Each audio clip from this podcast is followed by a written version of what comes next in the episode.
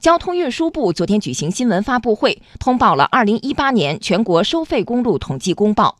去年全国通行费收入5552.4亿元，减免车辆通行费917.8亿元。央广记者童亚涛报道。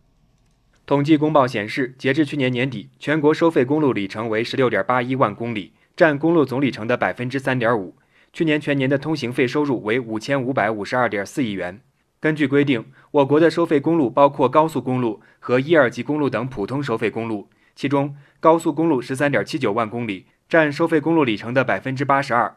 普通收费公路正在逐步的到期取消收费，其中北京、天津、辽宁、上海等八个省市已经取消了所有的一级、二级收费公路。由于新增高速公路造价高，导致收费公路累计的建设投资总额和债务本金规模进一步扩大。截至去年年底，全国收费公路累计建设投资总额八点八八万亿元，债务余额为五点六九万亿元。交通运输部新闻发言人孙文健说：“从统计数据结果来看，有四个变化趋势：一是里程的结构进一步的优化，高速公路的占比由百分之八十一上升到百分之八十二；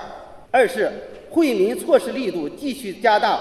二零一八年全国收费公路共减免车辆通行费。”九百一十七点八亿元，增长了百分之十一点七。三是债务规模增速减缓，收费公路的债务余额将上年末净增四千零七十点一亿元，增长了百分之七点七，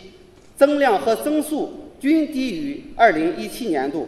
四是收支缺口趋于平稳。